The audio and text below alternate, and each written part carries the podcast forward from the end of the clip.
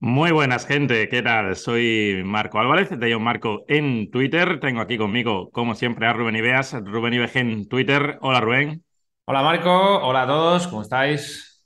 Bienvenidos al Touchdown, Radio Marca, previa de la semana número 5 de la NFL. Poco a poco vamos avanzando. Tenemos un menú de cuatro partidos muy interesantes para esta jornada, que además es una jornada que volvemos a tener partido en Londres, es decir, horario extra, digamos, en, la jornada del domingo, así que mucho que ver, mucho que contar.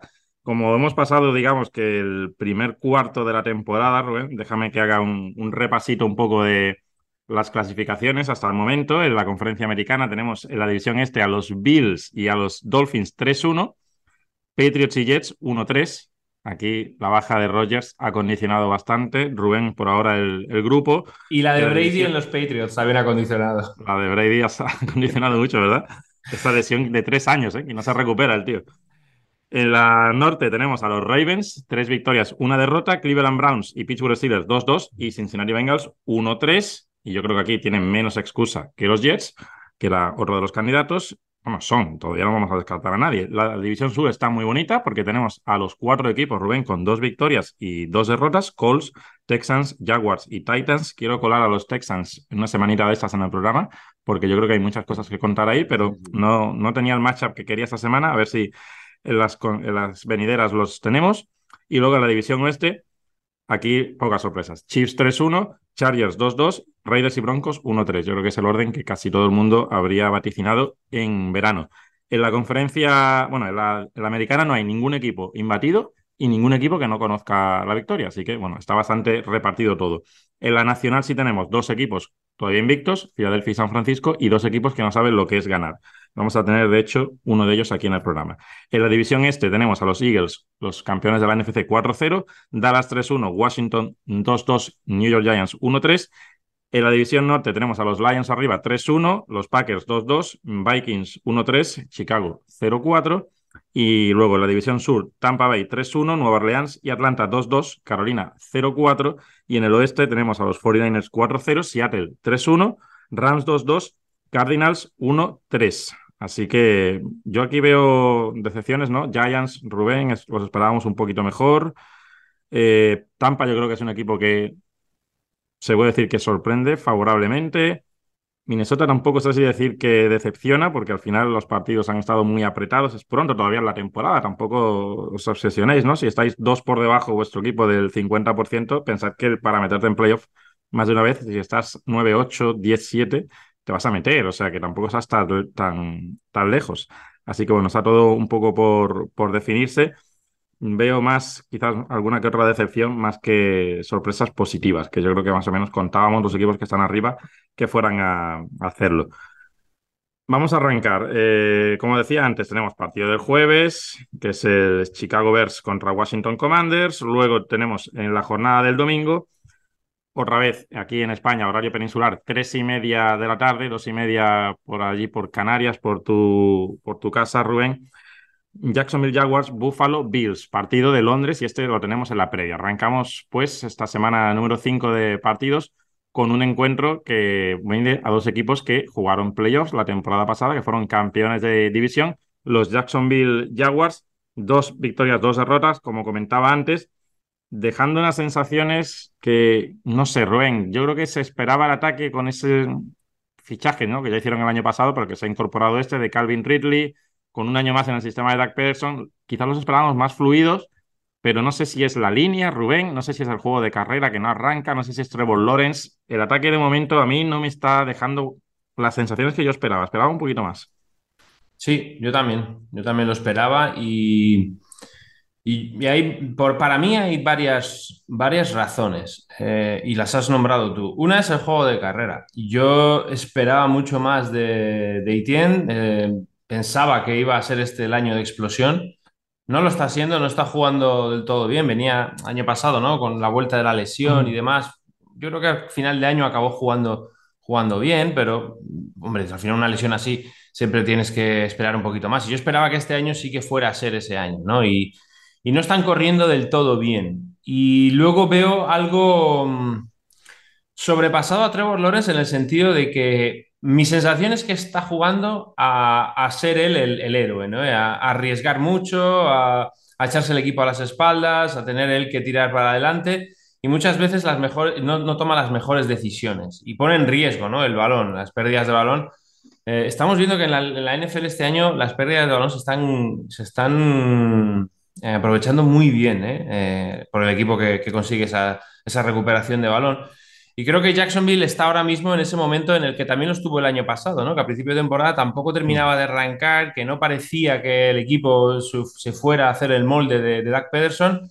Y todo ese, todo ese juego en el primer nivel, primer, segundo nivel, las primeras 10-12 yardas que suele jugar muy bien los equipos de Doug Pederson, no está terminando de funcionar. Y no está terminando de funcionar Sigo insistiendo, lo dijimos, no sé si fue hace dos semanas, a mí Christian Kirk me sigue faltando. Me parece que no es, un, es una estrella de la liga, pero es un jugador que a ellos les viene muy bien y que les, el año pasado les funcionó bien y me, sigue faltando. Calvin Ridley tiene partidos con demasiados drops a veces y, eso, pues, pues hay, hay, drives que, se cortan, que se tapan, que se paran por, por algún tipo de drop.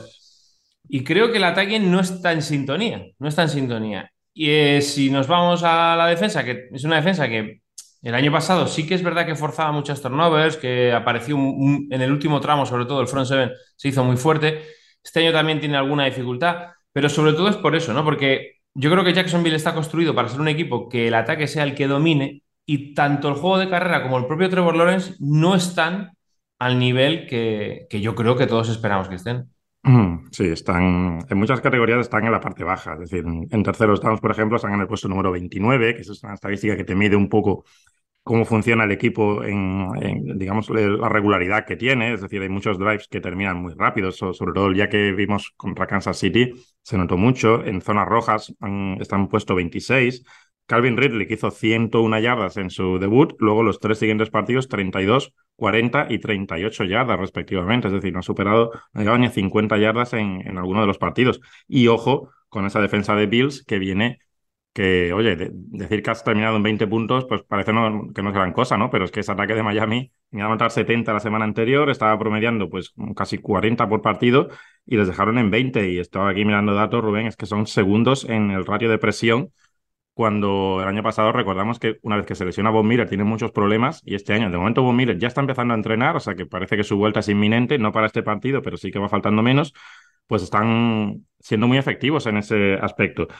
Y jugadores como Ed Oliver está haciendo una gran labor en el medio de esa línea, ya lo comentamos la semana pasada, pero también se está viendo un esquema que es más agresivo con, con Sean McDermott este año en la dirección de la defensa, que recordemos que Leslie Frazier se marchó después de esa derrota en el divisional contra Cincinnati Bengals el año pasado. Es cierto que hay que estar alerta este domingo porque los Chips, eh, perdón, los Bills no van a contar ya con Tridavius White, eh, su corner que desgraciadamente se confirmó que se rompió el tendón de Aquiles en esa segunda mitad contra Miami Dolphins, así que fuera hasta la temporada 2024. Un gran duelo el que tenemos aquí. Es, es la primera vez que juega un equipo dos semanas seguidas en Londres, que es el caso de Jacksonville Jaguars, que curiosamente es la primera vez que juegan en Londres como equipo visitante, entre comillas. El equipo local es Buffalo, que también está bastante acostumbrado a jugar fuera de su localidad, digamos, porque bueno, tiene ya ocho partidos internacionales con este, aunque la mayoría han sido en Toronto. Este es el segundo que juegan en Londres, que si no recuerdo mal fue también contra Jacksonville, cuando lo hicieron en su día.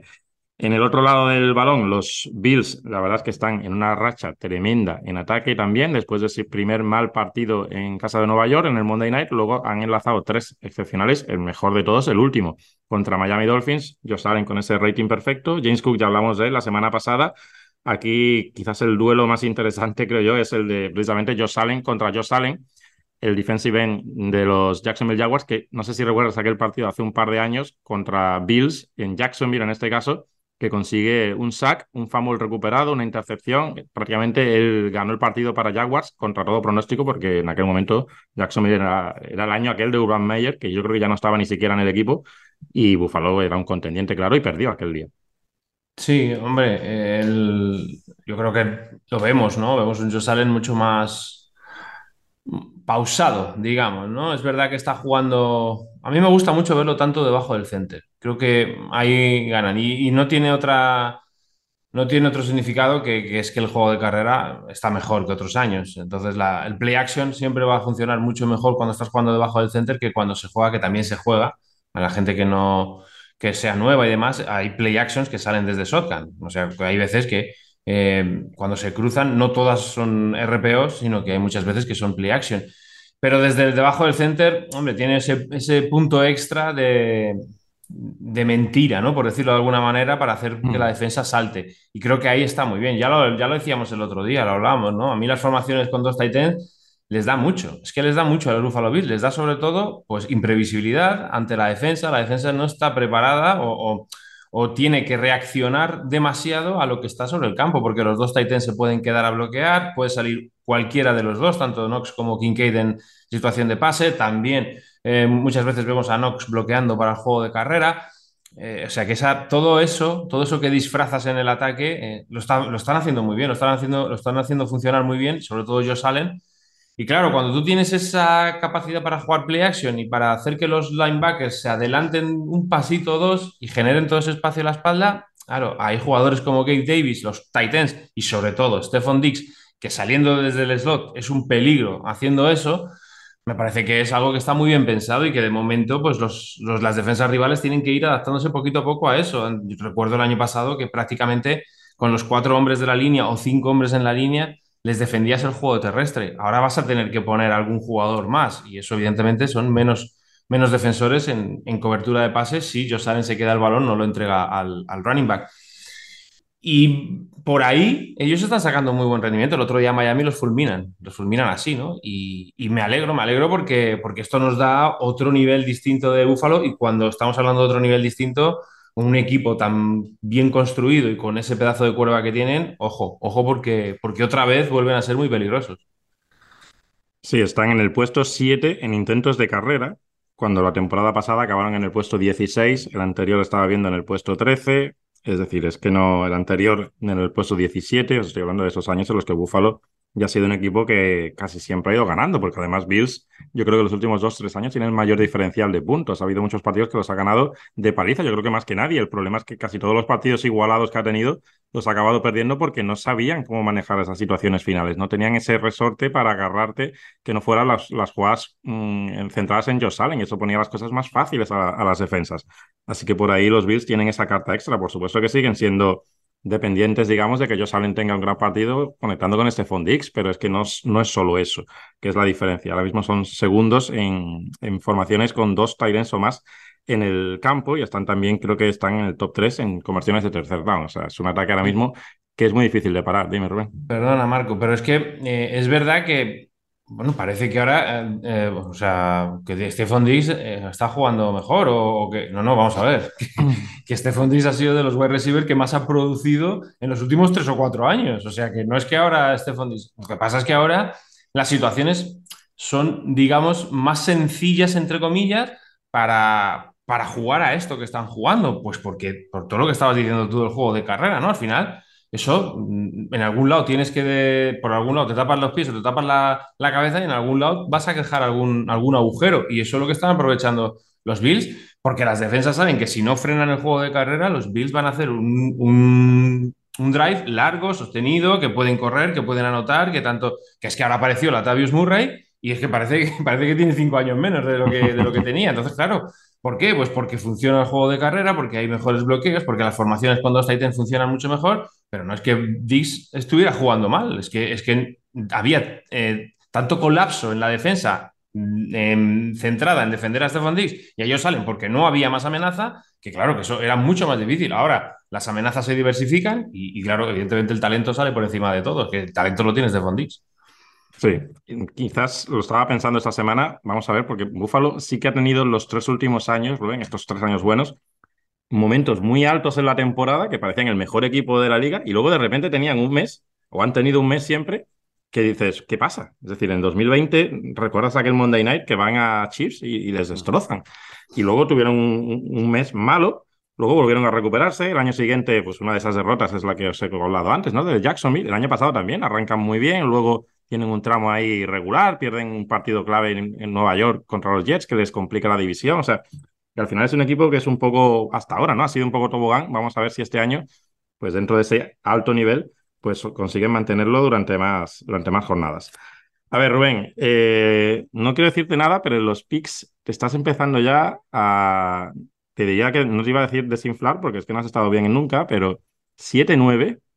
O sea, Está siendo un desastre. Piensa que esto fuera una temporada, digamos, NFL antigua, de las de 16 partidos. 7-9. Estoy haciendo tanking ya. Es- estás pensando en Caleb Williams. Eh, servidor va 10-6 y los fans están 11-5.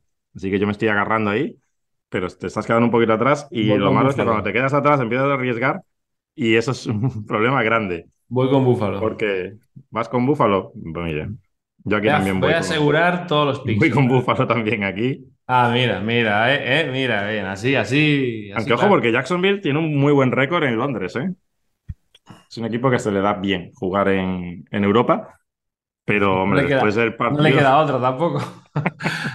después del partido que, que vienen de jugar contra Miami, no esperamos que llegue ese bajón, ¿no? Que os comentaba antes, que lo han tenido esos últimos años los, los Bills. Así que bueno, vamos los dos con, con Buffalo. Los, yo creo que hay tres partidos que el pronóstico es claro. El último, quizás, aunque yo creo que será la gente lo que va a votar, pero bueno, es más igualado. Los demás, bueno, puede que sea una semana esta de transición, pero no para los partidos que tenemos, que son importantes. Eh, nos vamos al turno de las 7 del domingo. Carolina Panthers, Detroit Lions. He metido este partido porque no habíamos tenido hasta ahora ni a los Panthers ni a los Lions. Y me quedan muy poquitos equipos, Rubén, que no hayamos hablado de ellos. Chicago, Nueva Orleans, Arizona, Denver, Las Vegas y Houston. O sea que estos los intentaré ir metiendo alguna que otra semana. Hombre, Las Vegas lo Y- vamos a ver hoy. ¿A quién? ¿No? ¿No vemos Las Vegas hoy? No, Las Vegas no, Las Vegas no está dentro, Rubén. Ah, no está dentro del guion. No, O sea, que nos ponemos la gorra de Green Bay los dos. Lo he visto, he visto que vamos de- los dos. Y no, no vamos a hablar del Monday Night. De, de No, un pedazo de Monday Night no vamos a hablar porque tú De de decides que no se habla de Green Bay Packers en este programa. Está bien. Correcto, correcto. Yo quiero que la se- gente, que la gente lo sepa, que, Sí, sí. que las elecciones de los partidos corren a cargo de Marco y Sí. Bueno, pero siempre, siempre te los mando y te, y te pido el ok y me das el ok. O sea, cuenta toda la verdad. Has dado el ok y ahora me te estás quejando ya cuando ya es tarde, Rubén. No hay, no hay Raiders ni Packers esta semana. Además, deja a los Packers que descansen un poco, que esa primera parte del otro día, precisamente contra Detroit, el equipo que Vaya, tenemos hombre, ahora, vaya. no se me ha olvidado, Rubén, aunque hace ya tiempo, pero son esas cosas que las ves y es difícil, son difíciles de olvidar, ¿eh? Venga, venga, no, está bien. Ahora, como tenemos un equipito bueno, ¿eh? Como tenemos un equipito bueno que va Claro, claro, y tal, ahora a, a palear a los Estamos, demás. Pasa Estamos a nada. la cresta de la ola, ya nos tocaba, Rubén. Tuvimos muchos años malos. Eh, Carolina Panzer, Rubén, que es junto a Chicago, es uno de los dos equipos que no ha ganado. ¿Por qué, Rubén? ¿Qué está fallando ahí? A ver, eh, mm, Carolina Panthers tiene un equipo joven, con talento en algunas eh, líneas, en otras no tanto. Y en esas que no tiene tanto talento, la diferencia es, es mucha. Y no me refiero a talento de, de- en la ronda que han salido del draft, porque tienen jugadores en secundaria que han salido muy altos en el draft, pero que tienen muchos problemas. Pero no me voy a centrar en la, en la defensa, porque eh, lo que yo estoy viendo en Carolina este año es que tienen unos problemas bárbaros en la carrera. No pueden correr. Y además, el otro día, eh, el, el primer drive juega el primer, el primer down, eh, creo que es la Vizca Senol, el segundo Hubbard y el tercero Miles Sanders. O sea, que yo entiendo que tú quieras tener un backfield eh, repleto de jugadores, pero yo soy más de la opinión que un running back al final necesita muchos toques de balón para ir, ir haciéndose al partido, ir cogiendo ritmo, ir sabiendo por dónde va. Tanto cambio en el backfield, a mí lo puedes hacer con dos jugadores, pero es que con tres, o sea, porque es que vemos a la Casenol, vemos a Huber y vemos a, a Miles Sanders. Entonces, me parece excesivo. No corren, no pueden correr. Y no es que, y ya, y ya no es que no puedan correr, es que Frank Reich está empeñado en que el primer down sea una y otra vez, pero una y otra vez. Yo no sé las veces que jugaron carrera. Si no fue el 98% de las veces que jugaron carrera en el primer down, el otro día frente a Minnesota, poco le falta. Y no consiguen, no consiguen generar ahí yardas. Alguna tienen, alguna carrera, ya por, por, por, por insistencia, alguna sacan. Pero lo normal es que el primer down ganes una yarda, en el segundo, en el segundo down es un pase al lateral a una screen, pero, pero muchísimas veces que, que ganas otras dos yardas y claro, se te quedan tercero y siete, tercero y ocho. Eso contando que no hay ninguna penalización, que suele haber penalizaciones. Y los terceros downs son un despropósito porque la línea ofensiva es incapaz, pero incapaz de, de proteger a Bryce Young. si luego nos metemos también en algo que a mí me llama mucho la atención y es la insistencia de Frank Reich en que Bryce Young esté con, siempre en el pocket, pues va a tener problemas. El chico va a tener problemas porque si su línea se cae y no le das la opción de tener un pocket móvil, de salir en rollout, de salir en algún sprint action, sprint action de, de moverlo. Porque claro, es pequeño, en la línea ofensiva mmm, los jugadores son muy grandes, la línea ofensiva, línea defensiva, y, y, va a tener problemas, sobre todo en situaciones de esas en las que no, no tienes tiempo para, para, leer y para lanzar.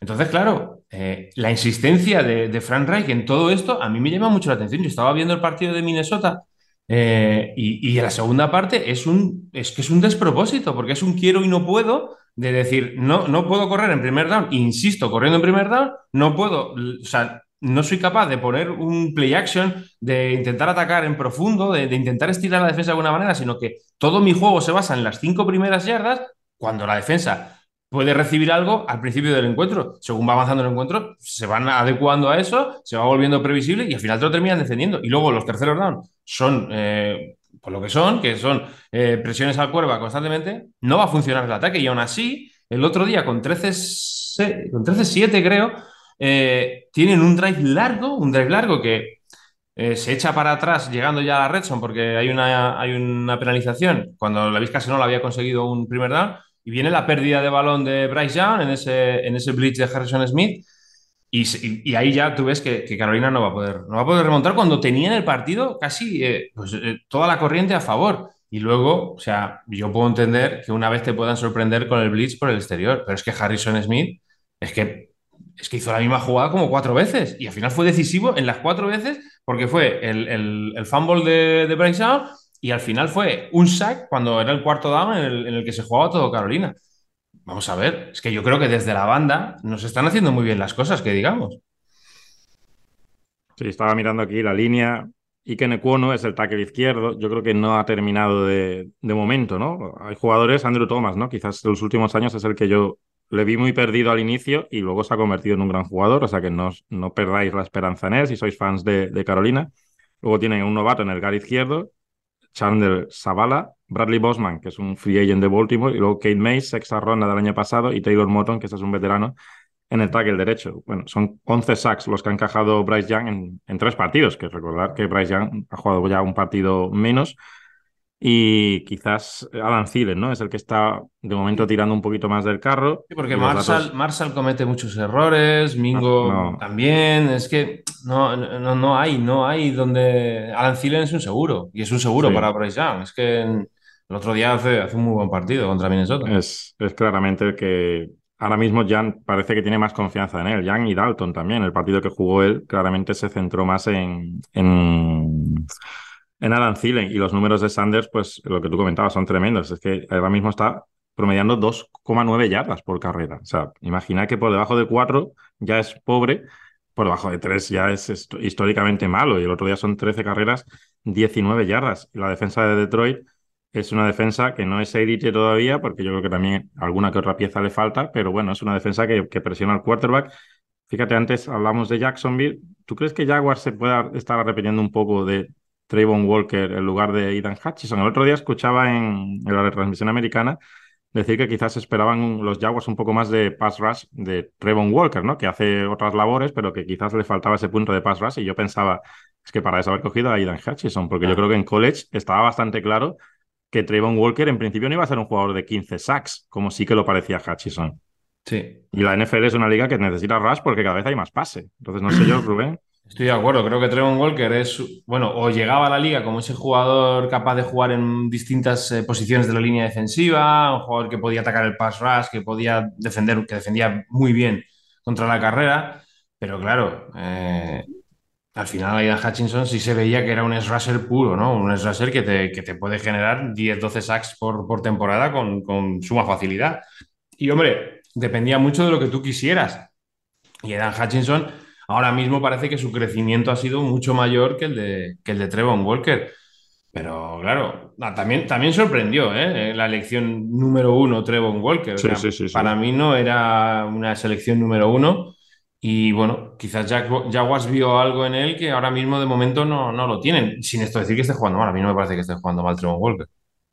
Hasta tres días antes del draft, Rubén, nadie ponía a Trevon Walker en el número uno. hasta que empiezan a salir los rumores y ya, claro, pues los analistas empiezan a decir que va a salir el 1 porque ya tienen fuentes muy cercanas al equipo que se lo están confirmando. Pero yo recuerdo mocks en los que Walker salía el 5, el 6, el 7, el 8, hasta el 9. O sea, Trevon Walker saliendo de college no era ni, no quiero decir ni de lejos.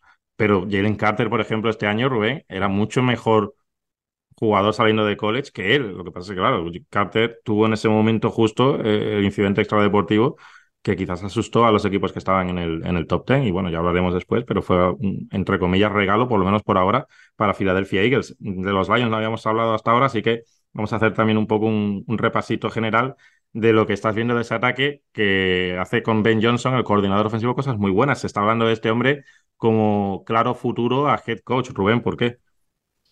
Bueno, lo primero es que su línea ofensiva es, fantástica. Hay que ver Tyler Decker qué ocurre con él, ¿no? Porque parece que el otro día se agravó un poquito la lesión en el partido del jueves, pero su línea, eh, su línea ofensiva es una maravilla. Y aquí en este partido yo creo que eh, aquí está la clave. O sea, si la línea ofensiva juega al nivel que va a jugar, eh, aún teniendo jugadores importantes como Derrick Brown, como Brian Barnes en esa, en esa línea defensiva de los Panthers, van a poder correr. El otro día Minnesota, que no había podido correr en todo el año, si les hace, creo que son 130, 140 yardas de carrera, los Lions van a intentar correr mucho.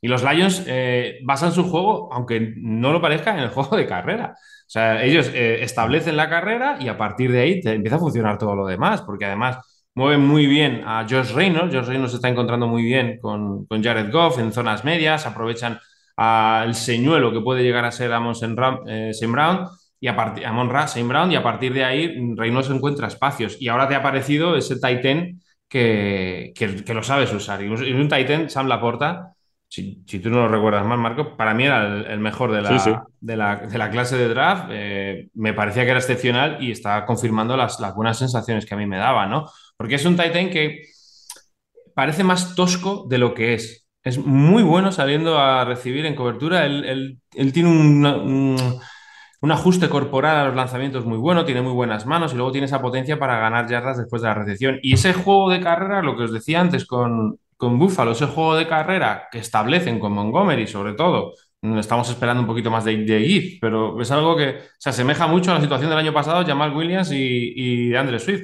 Eh, con Montgomery están corriendo muy bien y claro, ahí aparecen, aparecen espacios a la espalda de los linebackers y, y Jared Goff los está leyendo muy bien y está lanzando muy bien y Jared Goff está siendo ese jugador válido, sobrio, que puede cometer algún error, pero que no le pesa a la hora de seguir insistiendo en ello. Y yo creo que esa confianza que le han depositado tanto Dan Campbell como Ben Johnson ahora está teniendo sus resultados. Pero todo parte de que la línea ofensiva es tremenda y de que son capaces de establecer el juego de carrera. Tienen tan, buen, eh, tan buena línea ofensiva y, con ayuda a veces de los, de los linebackers que esto permite que haya uno o dos jugadores de línea ofensiva, el center, los gas, que suban al segundo nivel a bloquear a los, a los linebackers y ahí eh, evidentemente es donde se genera toda la ventaja. Y yo creo que la misión número uno de este partido de Detroit es...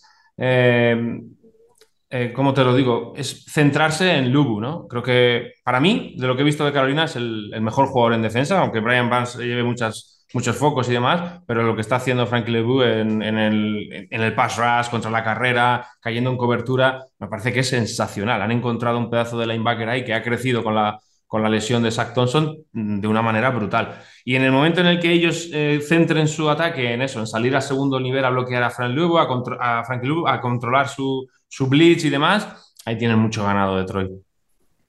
Sí, voy a romper aquí una lanza por ti, Rubén, porque bueno, la verdad es que das mucha información que luego no vale para nada, pero eh, análisis de draft de Tyrants, escuchar a Rubén Ibeas. Fue la única persona que yo recuerdo hace siete años casi ya que nos dijo, ojo con George Kittle, ojo que este tío es muy bueno.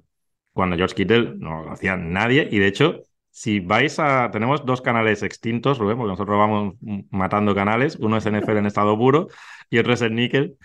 Si vais a NFL en estado puro, podéis encontrar ahí unos vídeos pues, muy chulos. ¿Te acuerdas que hicimos el draft de 2017, unos top 5? Y George Kittle estaba en tu top 5 de Titans y salió en quinta ronda.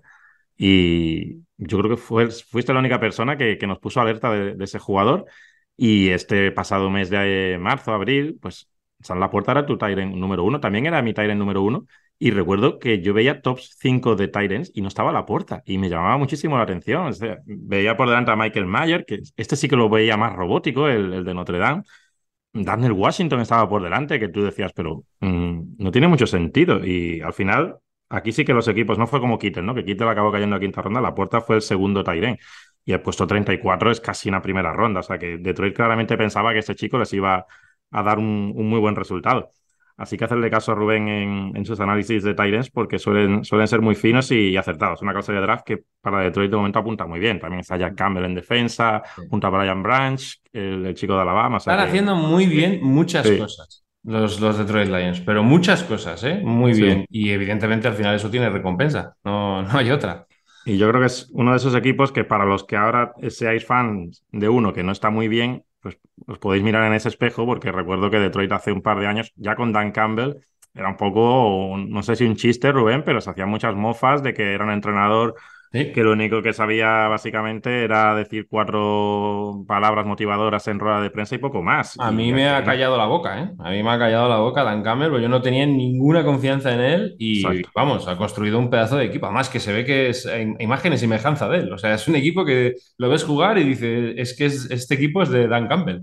Muy bien, muy bien, sí, señor. Quizá, quizás un poco más osado de lo que a mí me gustaría en algunas situaciones. Ahí, bueno, no al nivel de Staley, pero bueno, eso ya es No mientes, de... a la, no mientes a la bicha. No mientes a la bicha. ¿Cuántos, disgustos, ¿Cuántos, disgustos nos hace, hombre? ¿no?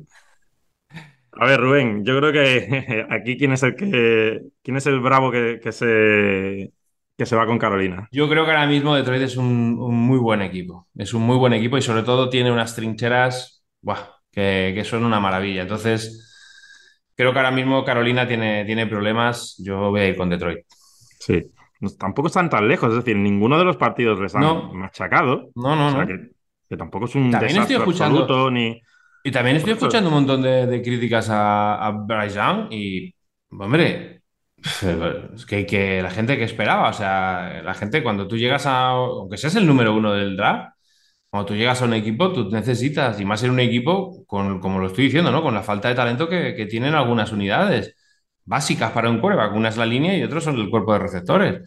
Yo creo que, hombre, que hay que tener un poquito de calma y, y es que tampoco Frank Reich le esté dando mucho ¿eh? a, a Brian, porque tú ves a Anthony Richardson Joder, y es que parece que Steichen lo lleva entrenando ocho años. O sea, es que ha, ha, ha reconocido perfectamente lo que es Anthony Richardson y, y, sabe perfectamente lo que tiene que hacer para, para no exponerlo. Y con, y con CJ Stroud pasa lo mismo. Es que eh, es, lo, es lo wiki, ¿no? Eh, es, es, es loco o algo así se llama el coordinador Slowick, ofensivo. Bob Slowick, sí, de Slowick, el, el, viene de San Francisco, claro, de ser coordinador de pase de San Francisco claro, es que eso es una maravilla, porque todo lo que sale de San Francisco es que es sota, caballo y rey, y eso para los quarterbacks es maravilloso. Entonces, claro, eh, a mí lo que me fastidia es eso, ¿no? Que, y mira que yo y nosotros hemos hablado muy bien de Frank Reich, pero ahora mismo me parece que Frank Reich no está ayudando a, Bryce Young en, en, su desarrollo y sobre todo al, en darle algo más, ¿no? De, de posibilidades al chico. Es que hay veces que lo ves en el pocket y es que, es que estás viendo que él no ve nada. Porque el pocket se le colapsa y, y no, no, no ve, no ve. Sí, les falta un punto, pero bueno, tampoco lo veo un desastre, ¿no? No es una situación, pues lo de Zach Wilson, ¿no? Hasta el otro día que parece que despertó. Yo creo que se ven cosas, pero bueno, es cierto que tiene mucho que ajustar y esta liga está muy igualada y claro, si cometes dos, tres errores más de la cuenta en cada partido, pues vas, vas acumulando derrotas. Rubén, los Chicago Bears en más de 100 años de historia. Es la pregunta. Sí, es la pregunta, prepárate. Eh, junto a Arizona Cardinals, que originalmente eran Chicago Cardinals, las dos únicas franquicias que han jugado todas las temporadas de la NFL, ¿no? Son como en la Liga Española de Fútbol, el Real Madrid, el Fútbol Club Barcelona y, el Athletic Club de Bilbao. Y nunca jamás, Rubén es la única franquicia que nunca jamás ha echado un entrenador a mitad de temporada. Los Chicago Bears. Matt Everfluss, en su segundo año al mando del equipo, acumula un récord de tres victorias y 18 derrotas. No la esperaba esta, ¿eh? El otro día le preguntaban por Chase Claypool, Rubén, que ya sabes que hay ahí una intrahistoria, que por este tío casi dieron, pues el, como el pick de la porta en Lions, es decir, el 34, pues ellos dieron el, el, 33 para un jugador que el otro día le dijeron, quédate en tu casa, que no, que no nos, no, no te necesitamos. Y le no te estamos usando bien, ¿no? Le dijeron, no te estamos usando bien, ¿no? Eso dijo él. Pues mira, te vamos a usar muy bien ahora y te vas a quedar en tu casa. Acuéstate en la cama y a ver si eso sí lo haces bien. Y le preguntaron al head coach y él dijo, no, no, eh, le, digamos que tiró para el, para el general manager, que a él no le preguntaran. Entonces parece que ahí hay desconexión. Y como te decía antes, Chicago nunca ha echado un entrenador a mitad de año. ¿Tú crees que esto pasa por primera vez en ciento cuatro años de historia de la franquicia. Sí. Muy bien. Una de estas semanas vamos a, recopilar algunas, Rubén, para ver. Bueno, hay una que yo creo que ya en principio vas a acertar, que es la de Aaron Rodgers. Que, que esto pasó un poquito desapercibido. El otro día dijo Ah, se me ha ido la... ¿Quién es la chica que está en banda en las transmisiones de la NBC? Lisa Salters. Lisa Salters es la de la, NBC. Hay varias. Lisa Salters es del Monday Night, me parece. Por eso, no, no. Pero el partido de Packers fue. Ah, el de Sunday Night, no me acuerdo cómo es, la rubia. Ah, no, no, no es rubia. Bueno, que le confirmó Rogers que iba a jugar este año. Y esa noticia ha pasado un poco, ¿sabes? Que creo que es una noticia importante que un tío que está roto el tendón de aquí desde la semana 1 está diciendo que va a jugar. O sea que no solo ya para 2024, que es lo que tú. ¿Cuál fue la primera pregunta que me hiciste? Esa, no. La de la primera semana era si los Chips jugarán final de conferencia. Que por cierto dijiste. ¿No me has preguntado nada de Rogers? Sí, que sí, se había acabado su carrera. Ah, ah eso, eso, eso. Y, dijiste que, sí, no. que no. Por eso. Ah. pero es que el otro día lo que dijo la, señora de la NBC es que Rogers lo había dicho que sí, que su intención era jugar ya este año. Así que, bueno, se tienen que mantener los Jets en la pelea. Eso sí, tú sabes muy bien que en 2017 vuelve con unos Packers que, a ver, no estaban eliminados del todo, pero. O sea, que, no hace falta que los Jets estén. Bueno, ya no van a estar con un gran récord, pero 10-3 para que vuelva. O sea, que si este tío está en los Jets 6-8 o algo así, es capaz de jugársela como pasó en 2017, que aquel año no sé qué fue, Rubén. Sí, no sé si fue tobillo, no. La clavícula. la clavícula fue el año de la lesión de Anthony Barr. Creo que fue la clavícula, sí. Sí, sí, sí. Anthony Barr en Minnesota. Muy bien. Bueno, no nos desviemos. Vamos al tercero de los partidos de esta previa de la semana número 5 de la NFL. Philadelphia Eagles, Los Ángeles Rams. Nos quedan los dos partidos de los equipos imbatidos, porque bueno, Filadelfia lo habíamos tenido, creo recordar que solo una vez en el programa, ya que juegan en Tampa, así que es un equipo que no nos podemos despistar, que yo creo que es algo que está sucediendo, ¿no? Que van 4-0 y un poco son como pegas, ¿no? De que no ganan de 20 todos los partidos. No sé si esto es un poco lo que hablaba antes eh, el otro día Iñaco sobre Josh Allen y los cuatro, ¿no? Que nos olvidamos ya pronto de ellos o que buscamos otra cosa siempre. Pero es que van 4-0, Rubén. La línea de ataque las primeras semanas nos dejó alguna que otra duda, pero está volviendo a jugar muy bien. El otro día yo creo que Jalen Hurts tuvo los mejores pockets de la temporada y tienen dos bestias en el exterior. Rubén, un Devonta Smith que el otro día atrapa un pase de la nada, que yo creo que eso pues le da ese empujón que le faltaba al ataque el otro día contra Washington.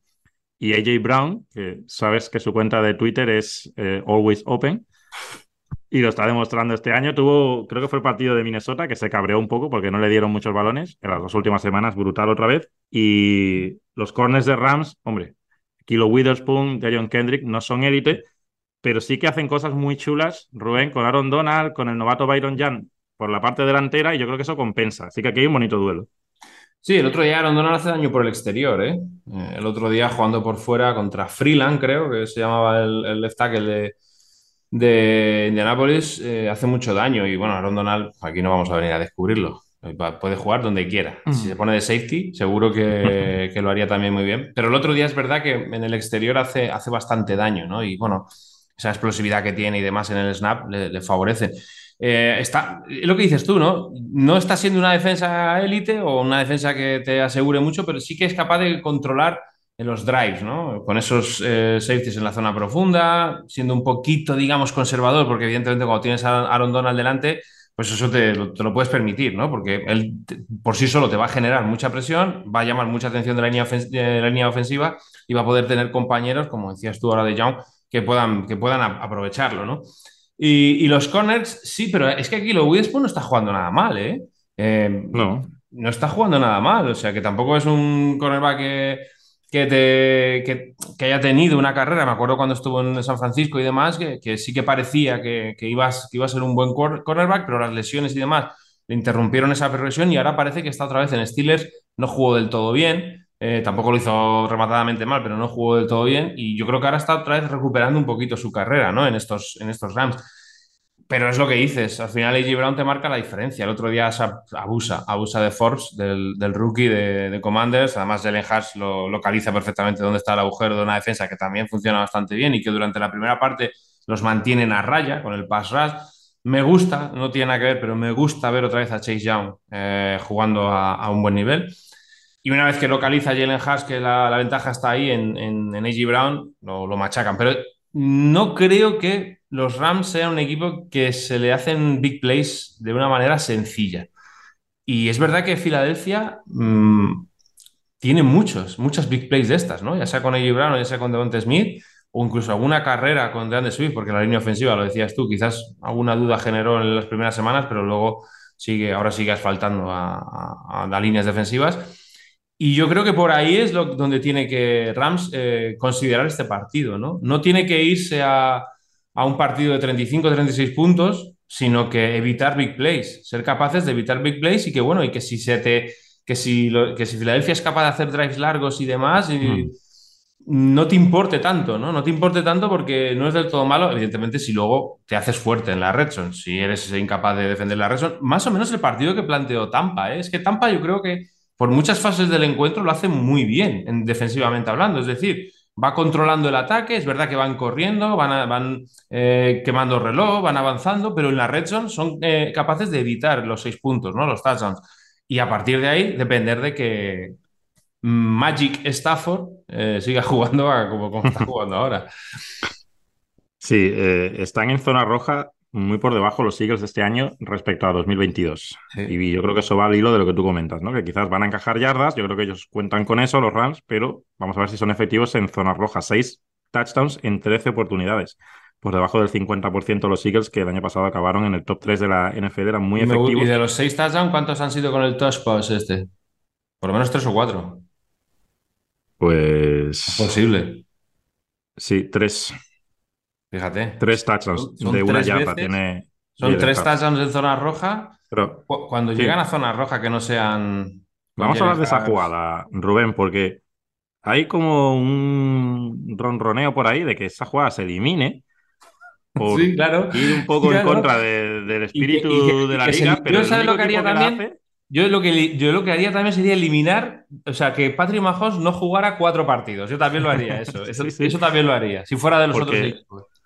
Viste que el otro día en el Monday Night lo hace Nueva York y se le lesionan dos tíos en, esa jugada.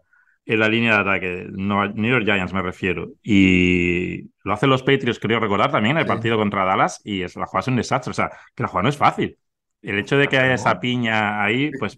Es que Pero es que el único equipo que la hace es, Filadelfia. Resulta que delante tienes, tienes 11 tíos también. O sea, no, es que no haya nadie delante, hay 11. Entonces, el otro día, y el otro día Filadelfia contra Washington, eh, es una yarda o pulgadas y no la hace, sino que Jalen Hurts coge el balón y sale por el exterior. O sea, que engaña. Y es que lo, pueden empezar a utilizar eso también. Ahora, claro, ahora todo el mundo va a pensar, todo el mundo cerrado, y cuidado que, pueden sacarse algo de la manga para, para. Pues es una jugada legal y que se aprovechan porque la hacen bien. Pues igual que hace otro equipo bien otra cosa, a ver. Claro, porque es que eh, estaba escuchando o leyendo, pues eso, que, que, era como trampa, pero es que el único equipo que lo hace es, Filadelfia con esa efectividad. Entonces es que son muy buenos en esa jugada. Es lo que tú dices, ¿no? Es como si le quitas a, los Chiefs a Mahomes porque también es muy bueno. Pero ahí el trabajo de Kelsey con Dickerson, que Dickerson es un robo al final también de la Filadelfia al final va cogiendo muchos robos. Dickerson, que es el gar izquierdo, era Cam Jurgens. Cam Jurgens está por ahí de reserva de momento, porque bueno, porque no, pero no, pero ya está jugando, ¿eh? Ya está jugando. el, otro día se lesionó, salió lesionado, no sé ah, el alcance de la lesión, pero ya estaba jugando. Sí, sí, sí. Pero lo que te comentaba con. Sí, es el car derecho. Dickerson se lesiona en el último partido de college o en el penúltimo, cuando hubiese sido primera ronda clara. Y lo pescan entre comillas en segunda. Y es un juego que una vez que se ha recuperado físicamente tiene un nivel tremendo. Y luego Jalen Hurts también. Y yo creo que ejecutan también, tienen el timing muy bien hecho. O sea, es que hay muchas cosas ahí. Y van más bajo que el rival pero es que el otro día, Washington, que Washington no tiene a tres amigos ahí, o sea, tiene a Jonathan Allen, a Daron Payne, y es que les empujan, les empujan. Y luego lo que tú comentas, encima ahora parece que pueden darle esa vuelta de tuerca y sacar a, a Haas por fuera en alguna ocasión. Así que yo creo que aquí no veo que haya nada en contra del espíritu de, la liga.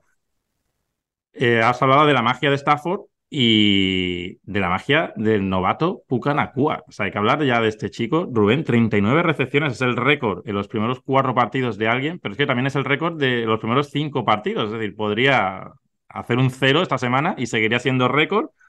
Y está haciendo muchas de las cosas que hacía Cooper Cup, Rubén. O sea, sale de un lado, hay una ruta que barre campo desde el otro lado, él cruza y está por ahí, es un fenómeno y le, está encontrando muy bien. Y luego hay otras acciones en las que se para en zonas y encuentra los huecos. Ojo a este equipo cuando vuelva a Cooper Cup.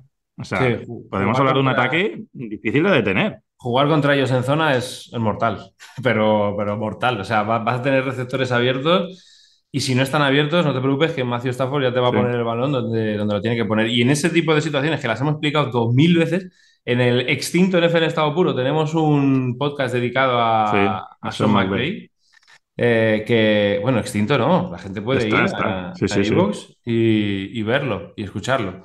Eh, y hablamos de ello, ¿no? De, de, eso, de, esa combinación de rutas. Normalmente suelen ser tres rutas. Una que estira verticalmente al cornerback y al safety, una que suele salir del backfield o alguna ruta cruzada por detrás de la línea eh, defensiva para, ajustar con el cornerback o el defensor de la flat y, luego la ruta en el medio. La ruta en el medio que ahora, eh, el otro día Nakua lo que hacía era salir en motion desde un lado, cruzaba la línea, se, se lanzaba el snap y volvía hacia ese lado en ruta cruzada. Entonces estabas moviendo a la defensa de un lado para otro y encontraba las, situaciones. Pero es que son situaciones que veíamos a, Cooper Cup también jugar. Esa, esa inteligencia en el juego que tenía Cooper Cup la tiene también Nakua. Por lo que cuando vuelva a Cooper Cup, que yo creo que vuelve esta semana, eh, vas a tener dos jugadores buscándote las espaldas a los linebackers, buscándote la espalda del cornerback en ese float concept, buscando eh, que los safeties cuando se abran atacan el medio. Mucho cuidado, mucho cuidado porque la línea ofensiva no está jugando mal, ¿eh? La línea ofensiva el otro día se cae en la, en, la segunda parte, pero no está le están dando el tiempo suficiente a Matthew Stafford, para que suelte el balón. Y este lo está poniendo una maravilla. A ver cómo está también, porque el otro día sí que se nota el golpe en la cadera. ¿eh? El último cuarto se nota que no está bien, que no está lanzando bien. Y, a ver cómo, cómo, cómo está de esa lesión que está utilizando el pase sin mirar, aquel que hizo en la Super Bowl, que fue una de las jugadas clave, pero ya él casi es un lanzamiento más, o sea, se lo ves.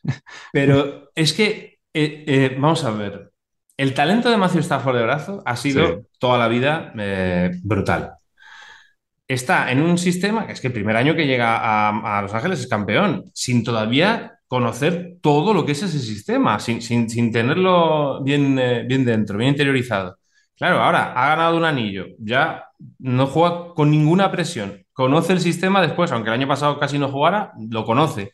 Eh, es que ahora mismo está, es que tú lo ves jugar y está jugando, pero, pero el, mejor fútbol de su carrera con mucha diferencia porque, porque está cómodo, porque está con confianza, porque, porque el brazo le da para, tiene mucho talento en ese brazo y, lo ves jugar en el campo y dices, jo, es que yo estaba viendo, yo estaba viendo el partido el otro día y estaba diciendo, madre mía, este tío, lo estaba viendo ayer pero este tío es que está jugando, pero, pero como si estuviera en su casa, en el patio de su casa. Sí, sí, sí. Me alegro.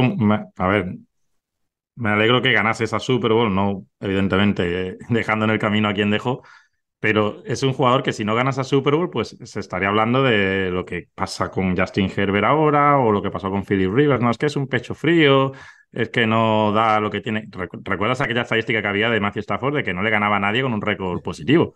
Mm. Cuando él jugó muchos años para una franquicia que, bueno, es que el entorno es muy importante y que eso es un deporte de equipo que siempre se nos olvida, que el que es la pieza más importante, pero no es la única. Y Stafford yo creo que se veía que era un quarterback. A lo mejor no es de la élite absoluta, tipo lo que ahora mismo pueda ser un Patrick Mahomes o un Josh Allen, pero no es esos que hablamos, es que es un manager, es que es un quarterback que te la puede liar. No, no que ese es un quarterback que está muy por encima a nivel de talento de, lo que puedes esperar tener en, esa posición. Así que, bueno, tú lo has comentado, ¿no? La protección está bien, pero él se lleva el otro día dos o tres golpes también en algún scramble. Y ojo con ese rush de Eagles, porque Fletcher Cox, que está en su 34 temporada, Rubén, pero sigue el tío quitándose los rivales como si nada con Jalen Carter, que está dejando sensaciones buenísimas, Brandon Graham, otro también, 400 años ahí haciendo el, rush y el tío no baja el, pistón, Josh Sweat, otro que te ha encantado desde, desde que estaba en Florida State. El otro día hace tres sacks Nicolas Morrow, entrando mucho al rush, pero yo creo que en este partido no contad con eso si jugáis fantasy, porque yo creo que aquí van a tener que, que estirar un poquito la mantita hacia atrás, hacia ese segundo nivel. Yo creo que en este partido sí que van a tirar más del rush de cuatro hombres. Por lo menos no creo que deje mucho la zona media desprotegida contra Washington el otro día. Yo creo que también, claro, es que dependes del quarterback. Sam Howell sabía el coordinador defensivo de Eagles que iba a mantener mucho la pelota. En cambio, Stafford, Stafford si viene la presión, se va a quitar la pelota de en medio. Y si vas al rush en, en blitz, vas a dejar huecos. Y Stafford los va a encontrar. Quizás Howell no tanto. Así que bueno, por ahí no, no, tirarán tanto, pero es un matchup muy, muy interesante por todo eso que, muestra Filadelfia. Eh, no sé si aquí te vas a arriesgar, Rubén, o me tira, me, me, tira, ¿eh? Me tira. Pero es que el golpe. Filadelfia, ha estado muchos partidos ahí bordeando, pero claro, tienen tanto talento que al final los han sacado todos. pero, el golpe a Stafford me deja con muchas dudas.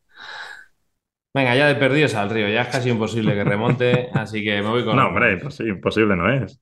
Venga, me voy con los Rams. Venga, pues entonces yo aquí cubro, porque este partido no lo podemos dejar sin cubrir. Y nos vamos al partido de la jornada. No sé si partido de la temporada, quizás esa derrota de la semana 3 le restó un poquito de picante ¿no? al duelo entre Dallas Cowboys y San Francisco 49ers, Sunday Night Football. Pero bueno, es una rivalidad histórica. Son dos de los equipos candidatos a todo. El otro día decía Jerry Jones, el propietario de Cowboys, que la, la carretera, ¿no? El camino hacia la Super Bowl va, pasa por San Francisco. Yo creo que esto lo ha dicho también un poco por picar a, a Philadelphia Eagles, ¿no? Que es su rival divisional histórico. Pero bueno, el caso es que Dallas, eh, Rubén, en defensa, después hablaremos de ellos, están haciendo las cosas yo creo que muy bien. En ataque, tienen algún que otro problemilla en zona roja. Mm, yo creo que en este partido tienen que estar más finos de, los, de lo que les hemos visto hasta ahora, porque San Francisco no es New England el otro día, no te va a conceder esas oportunidades, no es New York Jets, New York Giants. No sé si está Dallas en ese punto en el que, ojo, porque tampoco le han ganado a nadie. No sé si te planteas eso y quizás esos marcadores tan abultados sean producto de esos rivales. El otro día había un seguidor que me escribió y me decía que el 39% de los puntos de Miami, de Dallas, se los hacía la defensa. No he sido, no, lo he mirado, pero se tiene que acercar mucho a eso, ¿eh? No sé si tanto como un 39%, pero, pero es que anota mucho la defensa de, de Dallas. Entonces, contra San Francisco, esto no es tan fácil. Es decir, hmm, yo es que me baso mucho en el partido del divisional del año pasado. Y ahí es verdad que Dallas le puso muchos aprietos a, San Francisco. Fue, para mí, es el partido en el que Brock Party más ha, tenido que sufrir porque es una presión constante, es una gran defensa. Y es verdad que puedo imaginarme a Dallas mm, no permitiendo esos 30 que, que, anota San Francisco, pero tampoco me creo que Dallas sea capaz de anotarlos, ¿no? Si la defensa no ayuda en anotación y no creo no veo ahora a San Francisco un equipo que cometa o que dé esos turnovers, que regale esos turnovers que sí daba con, Jimmy Garoppolo, por ejemplo. ¿no? Entonces, em, creo que la clave está ahí. Si San Francisco sigue manteniendo la línea de no perder balones y la defensa de Dallas no ayuda con la anotación, creo que el ataque de Dallas no va a tener eh, una noche fácil para anotar, pues eso, 25, 28, 30 puntos, que es a lo que tienes que aspirar si quieres ganarle a San Francisco como mínimo. Eh, yo por ahí sí que lo veo un poco desigual, por eso, ¿no? Eh, por lo que decías tú, el ataque de Dallas está bien, pero tiene problemas en la red zone, tiene problemas a veces para, avanzar. Mm, la línea ofensiva ya mm, estará, no sé, no sé si Tyron Smith va a llegar a este partido o no, pero bueno, con Valladas y con, y con Zach Martin recuperados es otra historia, no va a ser lo de Arizona. Pero es verdad que, estás, vas a jugar contra, para mí, el mejor equipo de la liga ahora mismo, que son los Niners. Y, necesitas que el ataque esté a buen, a buen nivel y que sea capaz de poner puntos en el marcador. Y sí, Lama ahora está haciendo muchas cosas, lo explicabas tú el otro día en el artículo tuyo eh, de Mundo NFL.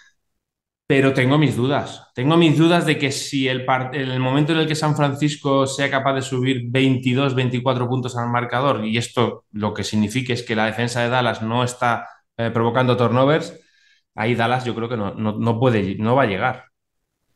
Sí, porque yo creo que está más la clave ahí que en el otro lado, Rubén. Porque sí, sí, sin En los dos partidos de playoffs, o el partido de playoffs de hace dos años, que más o menos la estructura de los equipos es similar, Eh, Dallas anota 17 puntos, pero recuerdas que, que Garoppolo regala una intercepción en el último cuarto, que Dallas no había hecho nada en tres cuartos. El año pasado, eh, San Francisco gana en el divisional 19-12.